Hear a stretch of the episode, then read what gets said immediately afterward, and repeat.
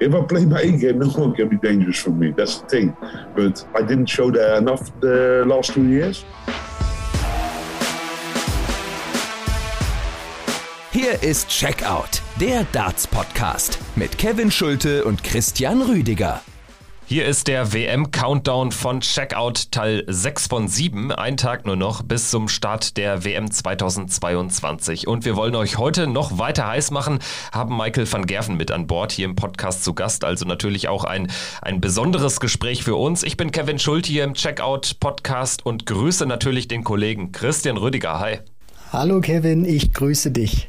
Ja, wir hatten jetzt gestern Barney hier im Podcast. Heute ist es Michael van Gerven, den wir euch für die Ohren bereitstellen, einen Tag vor WM-Start.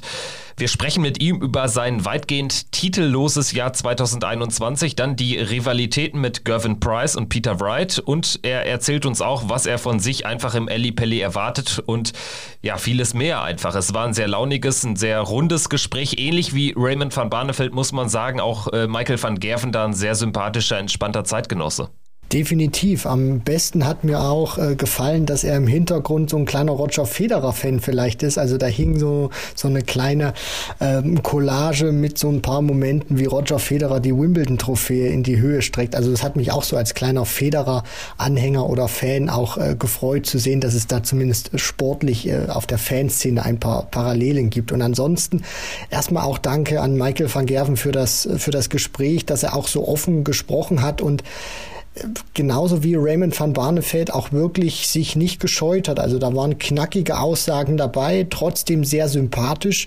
Also da war nichts irgendwie gestellt, sondern einfach das, was er denkt, sagt er und das finde ich gut. Und ich würde sagen, wir hören jetzt einfach mal rein, rund 20, 25 Minuten mit äh, Michael van Gerven und im Nachgang melden wir uns dann nochmal und werden das Ganze, das Gesagte noch ein bisschen einordnen. Also viel Spaß. Hi, hello, and welcome to our listeners. We are back with a new episode. Our guest today, three time champion of the world, Michael van Gerwen. Hi. Hello, how are you doing? Yeah, I'm doing good. How are you doing at the moment? Just a few days left before the World Championship starts? Yeah, the World Championship is going to start uh, Wednesday. Uh, that's also the day I'm going to travel over to the World Championships, and I'm quite excited. Uh, it's the biggest tournament of the year, and I'm really looking forward to, to compete in the tournament, of course. And uh, of course, it's been uh, uh, a tough year, but the World Championship is always uh, the one comes in the end, and there where you have to perform, and there's where you want to show everyone what you're capable of. How much do you practice, Michael, during these days between Players' Championship finals and the beginning of the World Championship?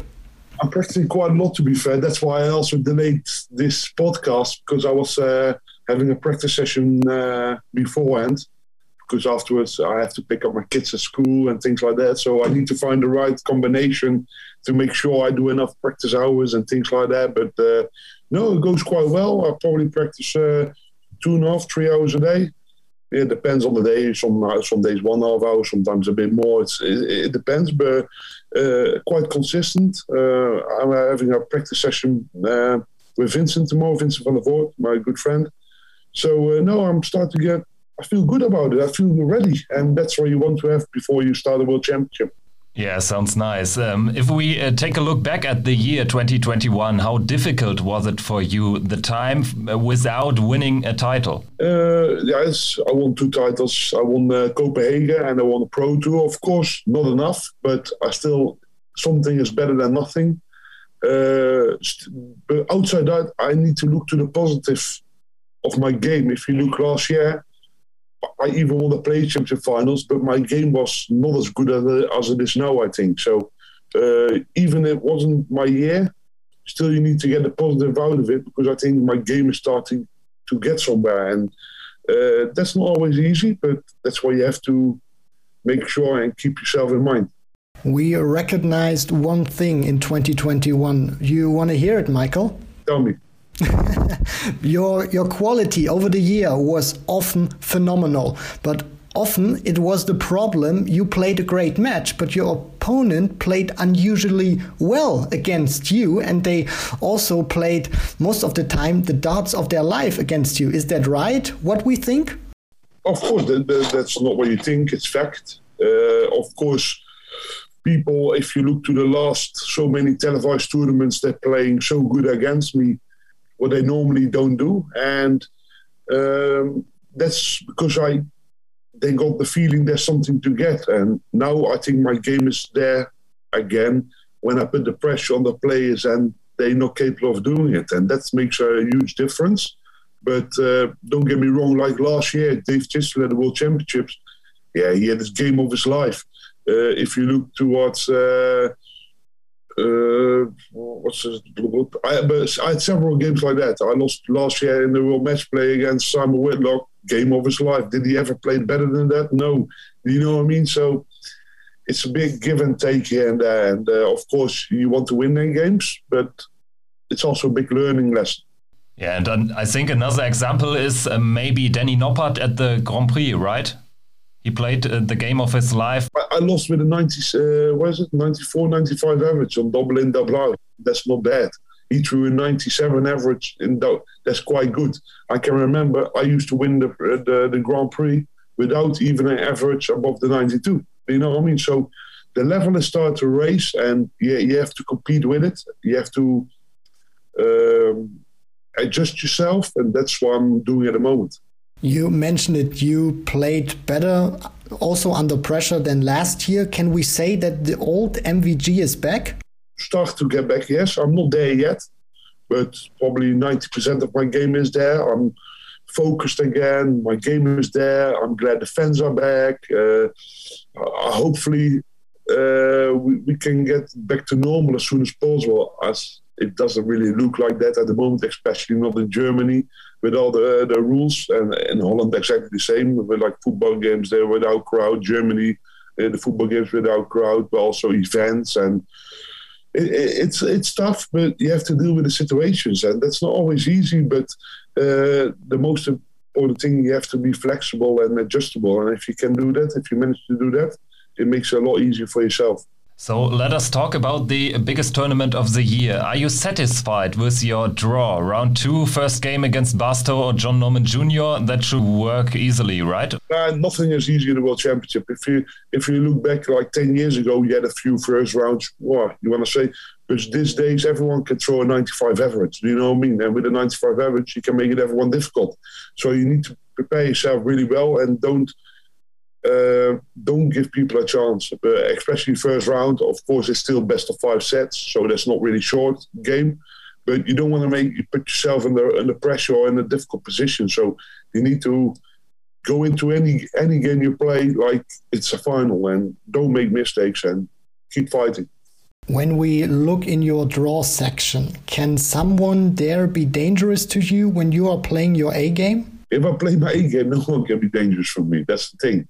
But I didn't show that enough the last two years, so uh, I'm to blame, and I need to make sure that that gets better. But I think with the steps I made in the last year, it's only a matter of time, and I hope that time comes really quickly. There might be a last 16 clash against Chizzy. Your chance for revenge? Uh, do you want this potential rematch for last year's quarters? Of course, because me and Chisnall, we always have great games. But if you look to overall last year, there was exception for him, and he knows that because normally that things like that don't happen. But of course, I look, I look forward to play anyone. But what I just say, you need to look to any game, game by game, like it's a final. Then don't make any mistakes. Just be sharp in your head and uh, treat them all the same. And that's really important. Don't underestimate anyone because on that day they can play really good darts. Last year you showed it with Dave Chisnall, you beat it be 5 0. It shouldn't be 5 0, but it's still 5 0 on paper. So yeah, we need to make sure that doesn't happen again. Simple as that. You mentioned it earlier. Two title wins this year, Pro Tour and a win in the World Series, but no major title. That the, the, the titles you want to win. Do you still see yourself as the favorite or one of the favorites for the upcoming World Championship? And who is your biggest opponent? Oh, my biggest opponent is probably Gerwyn Price. But Gerwyn Price, for some reason, he's not playing his A game. He's not playing really good darts at the moment, but he knows how to win games, and that's really important as well. That's only the the smallest bit where I need to just focus myself a little bit more on because my game probably is better than his game at the moment. If you look to the stats, to the the, the averages, double percentage, uh, all them, I think I'm playing better. But just the final touch on doing it on the right moments, that's something different. And that's probably the last few percentage I need to have. Uh, let us give your opinion on, on Price and his words. Um, he wants to become dominant as Phil Taylor, he mentioned, and he especially mentioned Taylor and not you. What uh, what can you say about that? Yeah, you know, before a World Championship, everyone's going to say anything to to try to get other players uh, weak in their mind. But for me, that doesn't matter. People can say whatever they want, but he probably says that because he doesn't want to admit that I'm, I'm his biggest rival and I will be his biggest rival in the next 10 years. Simple as that. Now let's talk maybe a little bit about Peter Wright and his very confident interviews he did in the last weeks and months. He said he will gonna win the world championship. What do you think about him, especially in the fight for for the trophy? Um, he's a really good player, of course, but uh, with his weakness is changing his darts. He changes darts constantly, and he says to everyone, "Oh, this is the new world championship set." But then the next game he plays with a different set again because he's not sure about his equipment. Do you know what I mean? But Peter Wright is a good player, uh, but he also gets a year older. Do you know what I mean? He's always in his fifties. Uh, it takes a lot of energy out of you, but uh, we're going to see what's going to happen. And but Peter Wright always gives confident in, uh, interviews, but most of the time he, he, talks a little bit blah blah. You know what I mean? He, he, when someone asks him a question about uh, darts, he's going to give an answer about cars. You know what I mean? we hear um, more and more like uh, these battle announcements, very strong and very clear statements. Maybe some trash talk between the players. What do you think about this? I understand that uh, they want to do that. They want to keep their, their, their ego high, and but I just answer towards them because I, am not starting to say something. It, just let them talk, let them do whatever they feel comfortable with.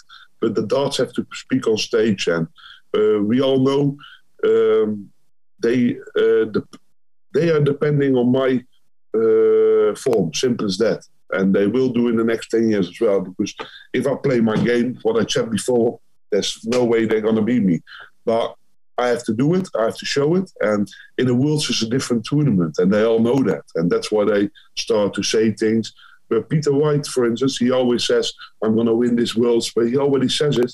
Even let's say he, he reaches the quarterfinals, he will say after he loses his game, oh, "I will be back. I'm going to win the World Championship next year." That's what he says all the time.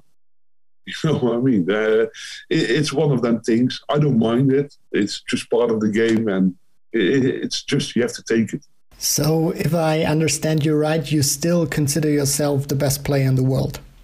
If you look, um, who else is there? Of course, Gerwyn Price.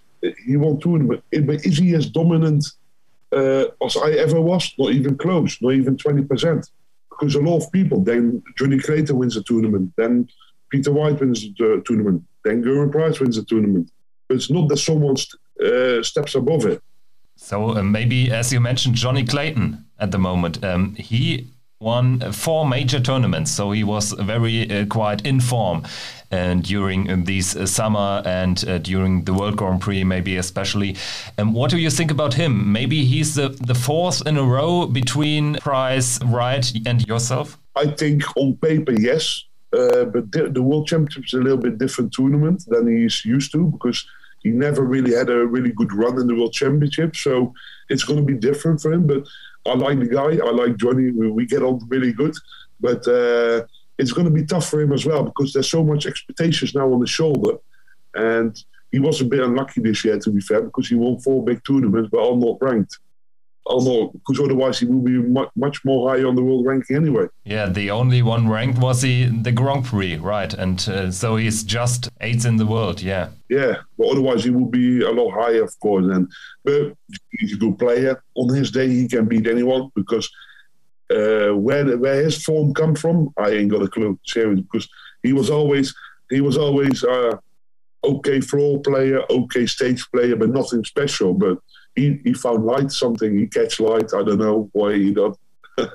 he, he catch the lottery, I think. Michael, um, do you still think you can go back to this dominant force you were four or five years ago, or let let's say four four or five years ago, you had only a few players who could win a title. Phil Taylor, yourself, Gary Anderson. Today, anyone on a good day can win the title. No, no, no, not on the World Championship. The World Championship, you have to be good for three weeks in a row. It's not only one day. Do you know what I mean? Everything has to be correct. I know a lot of players in the World Championship, they make mistakes, they bring the whole family, they bring the kids, and they do everything. For me, it's only one goal. I want to win the tournament, and I want to be focused for that, and that's what I'm doing. But to be fair, there's only a few players I think this year can win the World Championship as well because of the format. So the four players we mentioned. So you, of course, Price, Wright, and Clayton, or do you have um, some some other names on paper? Nah, they are there, but the rest is a lot below. And uh, can they do it? Can they match it in the long games later in the tournament? The best of nine sets, the best of it? I'm not too sure. Let's maybe talk about, uh, or your opinion about the German players. I mean, we have with Gabriel Clemens one in the top 32, but no one ever won a major title. Why is there no German player, in your opinion, that can win the titles? In the World Championship is different. Different. If they say European Championships or something, yeah. then, then of course everyone can win. But uh, I think at the moment. Um, uh, the giant does really well, and uh, of course there's still a lot to get for him. Uh, I, I, know him quite well. Uh, we hang around sometimes, or we practice sometimes, but I don't know what it is with Germany. Germany is such a big country, but doesn't deliver the, the top of the top yet. Of course, in time they will do. The country is too big for not to. But uh, I'm a bit disappointed it takes so long maybe the practice routine is not good enough or mentally, I don't know. The Dutch ones are upon us uh, in, in darts, now in Formula One. So hard times for, for Germany. Yeah, it was a bit late night yesterday, of course, for Max Verstappen. It's uh, that's why I'm a bit like. the the fans return to Ally Pally. So last year there were some few fans on the first evening, but uh, now how important is it for you to to play in front of the audience? Uh, for me, with audience is a lot better. I, I'm I'm made to perform in front of the crowd. I love to perform. Uh, for for me, it gives me a lot of energy to to do what I like, and that's it's part of the package. But we need to have fingers crossed that um, that it still goes ahead with crowd because England to start to get restrictions as well. So we need to get start the world's getting on the way because we don't want to have any problems uh, with crowd with venues without crowds, it will be a disaster, I think, for darts and in sports in general. Is it a advantage for you to play in front of a crowd, especially in high pressure moments? Yes, exactly. I, I think so. Yes, because I think I'm mentally stronger than other players, so that will be doing me a favor, even if they're not cheering me on. If I don't really care, because that, even that gives me energy. Uh, even if people are supporting my my uh, my rival or my opponent. I don't really. It just I love the noise. I love the the the the, the interfering with the crowd. It's I think it's a good thing. Are you concerned about Corona? So two players have already had to cancel. Like what two players, mate? Uh, Charles Losper from South Africa and um, who was the second? Juan Rodriguez. Uh, yeah, from from Spain. So two players had to cancel um, due to coronavirus. Um, are you concerned about this? Yeah, of course, it's a big thing. I'm not afraid of having corona because I, I, I don't care. But for me, as a professional dart player, it's if I get it, my, I can throw away my world championship, and that's not what I want. So, at the moment, I'm staying away from everything as much as possible. Normally, I would go to the to the pub like yesterday to watch Max Verstappen, but I watched it at, at home on my own. So, yeah, it's everything for the greater good, and uh, you need to uh, be sensible sometimes. That's not always easy because, especially not when something is really nice, like things like yesterday. It was a hist- historic day for, for sports in Holland with Max Verstappen. And then you want to be part of it. But I have to think, no, I can go because I have to go to the World. So I, was even invited to go there to Abu Dhabi. Uh, so but I, I think I did not do it because I was I'm afraid something happens.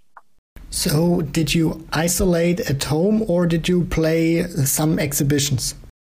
No, no. I was supposed to do some exhibition in Germany, but they all cancelled due Corona. So uh, for me, yeah, of course that's a disaster. But if you look back, maybe it's a better thing for me to watch the world because you never know what happens.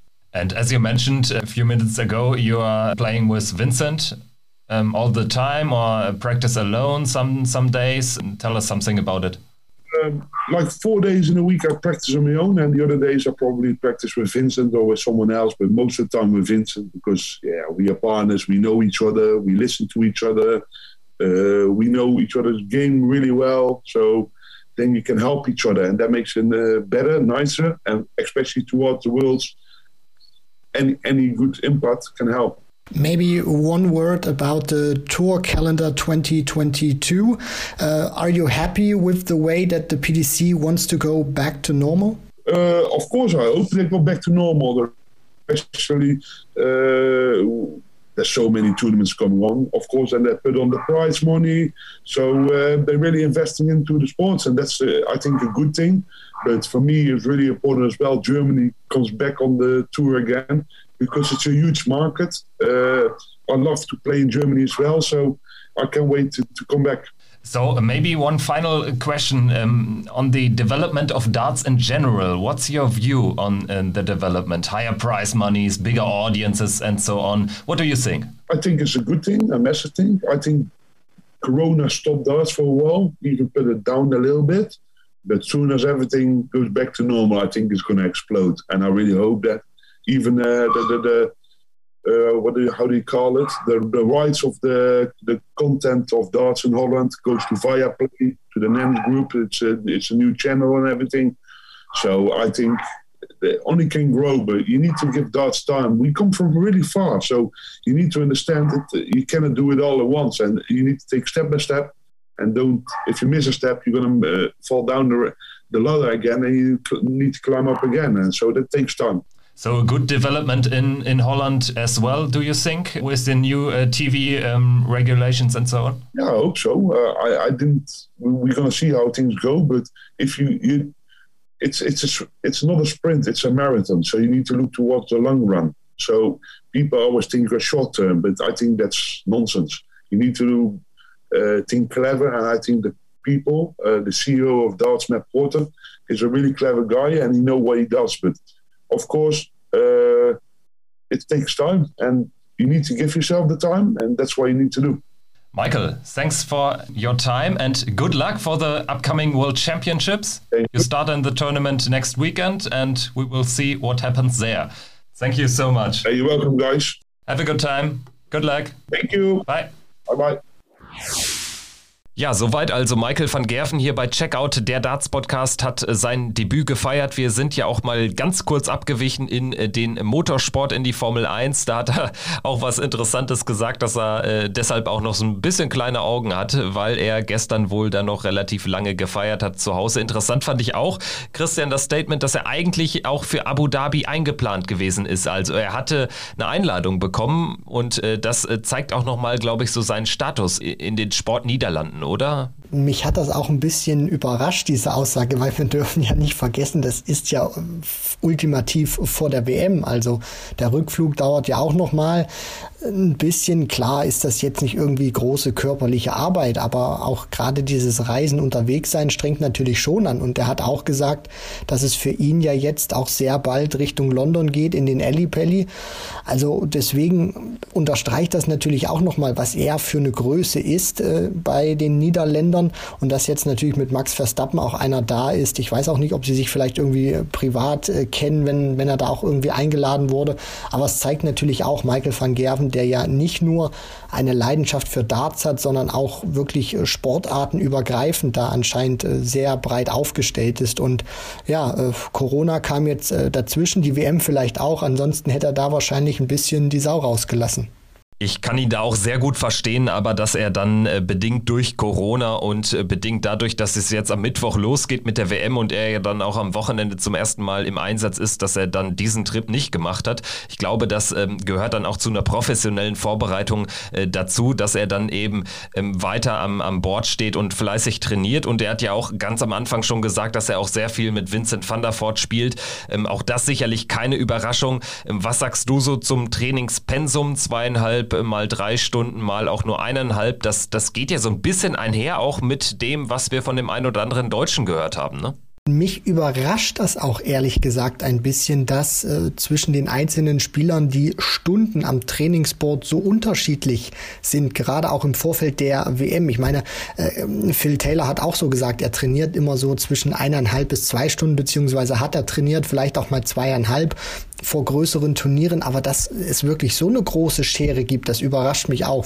Äh, Fabian Schmutzler hat zu uns gesagt in den O-Tönen auch, dass er so versucht zwischen zwei, zweieinhalb Stunden zu trainieren. Van Gerven ähnliches Pensum und bei äh, Florian Hempel haben wir zum Beispiel gehört, der will das Pensum jetzt vor der WM teilweise auf sechs bis acht Stunden hochdrehen. Also ich finde das wirklich schon sehr, sehr unterschiedlich, aber auch sehr beeindruckend, dass so ein absoluter Topstar wie Michael van Gerven sich jetzt nicht tagtäglich irgendwie vielleicht sechs Stunden ans Board stellt, sondern dem tatsächlich, so wie es aussieht, eineinhalb, zwei, vielleicht im Vorfeld der WM zweieinhalb Stunden dann sogar schon reichen. Ja, finde ich interessant. Deckt sich aber, wie gesagt, mit dem einen oder anderen O-Ton, auch den wir von anderen Spielern gehört haben. Ich glaube, da geht es auch einfach darum, dass man auch natürlich Vertrauen in die eigene Stärke, in das eigene Spiel hat. Und ich glaube, ähm, was man auch jetzt gar nicht mal jetzt abgesehen von, von diesen WM-Interviews, was man immer mal wieder so raushört, ist, Darts ist ja viel mehr oder der Beruf eines Profisportlers in dem Fall oder eines Profi-Dartspielers bedeutet ja mehr als dieses reine am Bord Pfeile werfen. Und dementsprechend ähm, glaube ich, ergibt es vielleicht auch wenig Sinn, jetzt irgendwie sich sechs Stunden pro Tag ans Board zu knallen und dann ähm, aber ähm, das in dem finalen Moment nicht abrufen zu können. Dann lieber, glaube ich, immer punktuell Akzente setzen, weil wenn man ehrlich ist, finde ich auch ein verwegener Gedanke, dass man irgendwie das immer so auf so, ein, so eine klassische Arbeitszeit von der normal arbeitenden Bevölkerung adaptiert.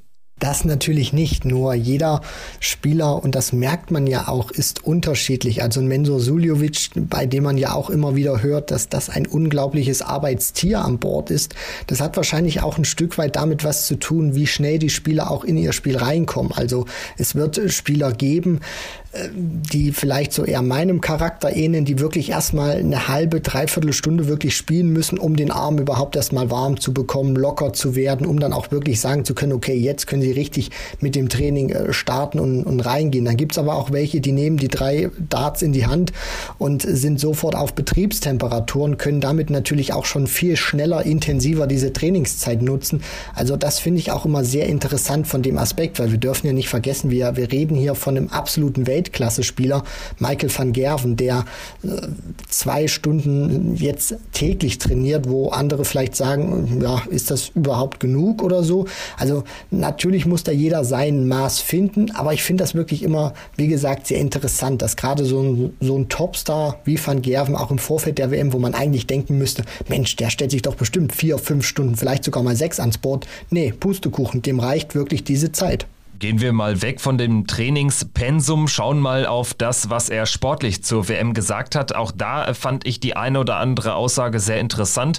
Also Price Wright, äh, was dieses äh, Trash-Talk-artige betrifft, da hat er ja auch äh, die Dinge gesagt, die er eigentlich dann auch häufig sagt. So nach dem Motto, lasse einfach reden. Ähm, das gehört irgendwie dazu, aber letztendlich wird alles an Bord entschieden. Spannend fand ich auch die Aussage zu Johnny Clayton, den er ja wirklich ähm, sehr schätzt, sehr mag persönlich persönlich, das hat man auch so ein bisschen durchklingen gehört und dem er auch offensichtlich sehr viel zutraut. Ja, definitiv. Und ich glaube, nach diesem Jahr hat er sich auch noch ein bisschen mehr Respekt als Dartspieler, gerade auch als Siegertyp von Van Gerven erarbeitet. Ich meine, wenn du diese großen Turniere reihenweise abräumen kannst, die Premier League, den, den World Grand Prix, dann natürlich auch äh, zu Beginn des Jahres das, das Masters. Also das sind natürlich nur, um jetzt mal ein paar zu nennen, das sind, äh, in, das, das sind dann auch wirklich Turniere, die jetzt keine kleinen, kleinen Dinge sind, sondern das sind wirklich richtig fette Sachen, wo immer wieder die Elite dabei war. Und dann setzt sich dieser Johnny Clayton durch. Und ich denke auch, das wird damit was zu tun haben, dass Clayton, bevor er ja auch angefangen hat, wirklich die Titel wie ein Hamster zu sammeln, Van Gerven immer wieder auf der großen Bühne schlagen konnte, ihm teilweise auch wirklich wehgetan hat. Ich erinnere mich da auch an sein allererstes Match, wo Van Gerven mit dem neuen Sponsor Winmau gespielt hat beim Masters. Da war es auch Johnny Clayton, der Michael van Gerven bezwingen konnte und sich in der Vergangenheit immer wieder tolle Duelle mit ihm geliefert hat. Also da merkt man schon, Van Gerven erkennt das auch an, wenn du gut spielst gegen ihn und wenn du dich auch respektvoll, äh, äh, respektvoll gegen ihn überverhältst. Hast du auch so ein bisschen das Gefühl, dass er aber schon ein ganz bisschen kleinere Brötchen backt? Also, dass er nicht ganz so forsch, nicht ganz so offensiv irgendwie reingeht und sagt, ähm, ja, es kann mich eh keiner schlagen, sondern natürlich blitzt das immer mal wieder auf, zum Beispiel auf äh, die Frage, ähm, ob er äh, gefährdet ist, da in seiner Draws-Section, wenn er sein A-Game spielt, hat er ja ganz klar gesagt, wenn ich mein A-Game spiele, kann mich generell niemand gefährden. Aber so ganz grundsätzlich, also auch äh, ähm, Gervin Price scheint definitiv in seinem Kopf zu sein, das ist doch klar. Also, ähm, weil das kam ja auch wie aus der Pistole geschossen, als er sagt, ähm, der größte Konkurrent ist definitiv Gervin Price. Übrigens, da fiel der Name Peter Wright noch gar nicht. Finde ich auch interessant.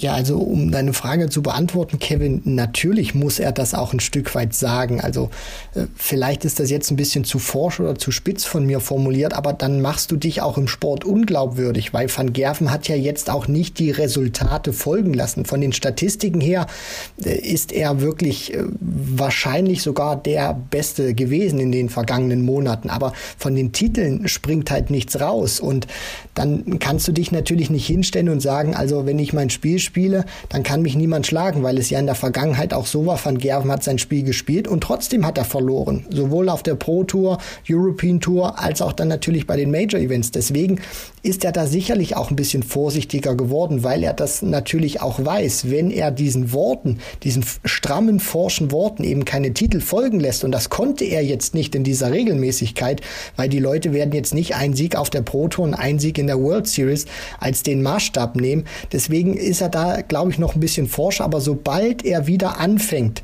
das Matchplay vielleicht zu gewinnen oder jetzt sogar schon die WM, dann werden diese Töne natürlich wieder deutlich forscher und strammer werden. Und sein erster Auftritt, der ist am Samstag, lässt also nicht allzu lange auf sich warten. Samstagabend zur besten Sendezeit gegen 23 Uhr deutscher Zeit. Michael van Gerven entweder gegen John Norman Jr., das ist der internationale Qualifikant aus Kanada oder gegen den Proto-Qualifikanten, aber ohne Tourkarte, Chess Barstow. Auch dazu hat er jetzt ja nicht ganz klar gesagt, ja, das ist jetzt irgendwie, wer auch immer, es wird kein Gegner für mich. Hat auch da gesagt, so ein bisschen diplomatisch äh, sich ausgedrückt und äh, gemeint, natürlich gibt es keine leichten Gegner. Das war vielleicht vor zehn Jahren der Fall, ist jetzt aber nicht mehr so. Dennoch, ich denke, wir beide sind uns auch einig. Also, wenn er frühzeitig aus dem Turnier geht, dann allerdings noch nicht in seinem ersten Spiel. Nein, das definitiv nicht. Und natürlich muss er sich da auch ein bisschen äh, diplomatischer ausdrücken, weil er kann ja jetzt nicht sagen, na klar, das ist einfach nur irgendwie äh, ein kleiner Spaziergang, den ich da drehe, einfach mal kurz äh, auf die Bühne gehen und dann äh, gehe ich dann mit einem lockeren 3-0 wieder runter, vielleicht ein 3-1, wenn ich ein bisschen spielen möchte. Also ja, er weiß das natürlich auch, wie er da reden muss und dass es auch respektlos wäre gegenüber den anderen beiden Spielern, aber von der Qualität her können sie selbst über Best of Five Van Gerven nicht gefährlich werden. Also selbst wenn der nicht sein A-Game spielt, sollte da wirklich nichts anbrennen. Das war's, würde ich sagen, mit unserer Nachbesprechung nach dem Interview mit Michael van Gerven. Das hat enorm viel Spaß gemacht. Dank auch nochmal an dieser Stelle sei ausgerichtet an Michael van Gerven, aber auch natürlich an PDC-Medienchef Dave Allen, der das Ganze auch mit organisieren konnte. Also insofern ähm, definitiv ein weiteres tolles Bonbon, denke ich, für äh, euch Hörerinnen und Hörer. Und morgen gibt's dann noch ein weiteres und dann geht's aber natürlich auch schon los. Wir werden in der morgigen Folge ein weiteres Interview für euch äh, parat haben und Dazu natürlich auch kurz auf den ersten Tag blicken und da so ein bisschen auch unsere Einschätzungen zu den Partien liefern. Also in diesem Sinne, Christian hat Spaß gemacht. Ich freue mich schon wie Bolle auf den WM-Start. Kann endlich losgehen. So sieht's aus. Ich habe auch richtig Bock. In diesem Sinne, macht's gut, bleibt gesund und hört weiter rein hier bei Checkout, der Darts Podcast. Ciao. Ciao.